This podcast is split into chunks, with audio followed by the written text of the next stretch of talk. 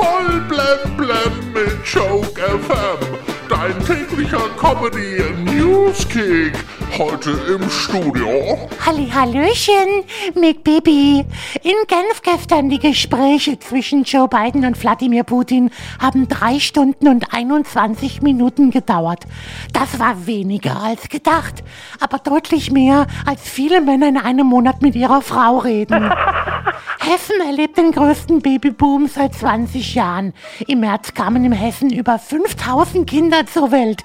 7% mehr als im Vorjahr. Moment mal, also wurden nicht während des Lockdowns mehr Kinder gezeugt, sondern erst danach? Ach so, ja, ist ja klar. Während des ersten Lockdowns gab es noch reichlich Netflix-Serien.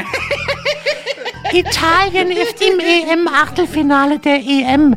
Die italienische Nationalmannschaft hat gestern Käse gemacht. Genauer gesagt, Italien hat die Schweizer gestern zu Parmesan zerrieben. Im vergangenen Jahr haben die Deutschen wegen Corona so viel nach Hause liefern lassen wie nie zuvor. Im Schnitt hat jeder Haushalt 63 Pakete erhalten. Ja, beim einen waren es weniger, andere sehen den Paketboten häufiger als ihren Partner. Nach Annalena Baerbock muss jetzt auch SPD-Kanzlerkandidat Olaf Scholz etwas in seinem Lebenslauf ändern. Olaf Scholz hat in seinem Lebenslauf vergessen, seinen Zivildienst anzugeben, den er in einem Pflegeheim gemacht hat.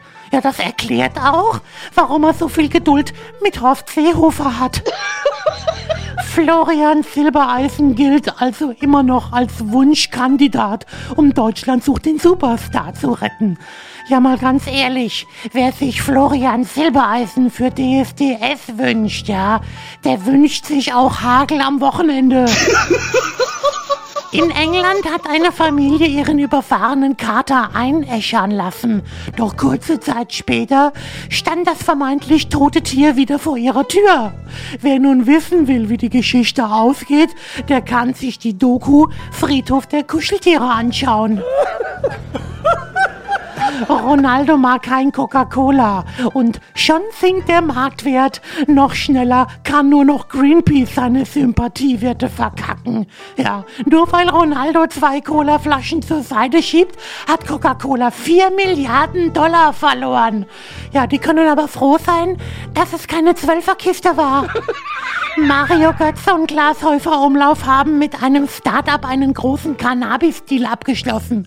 Und ich sag noch, lasst den Mario nicht nach Holland wechseln. Das bekommt dem Junge nicht. Und kommen wir noch zum Wetter. Heute sind örtlich über 35 Grad möglich. Bei der Hitze soll man leichte Dinge essen. Okay, eine Gurke wiegt etwa ein halbes Kilo. Eine Tafel Schokolade nur 100 Gramm. Klare Entscheidung. ja, geil.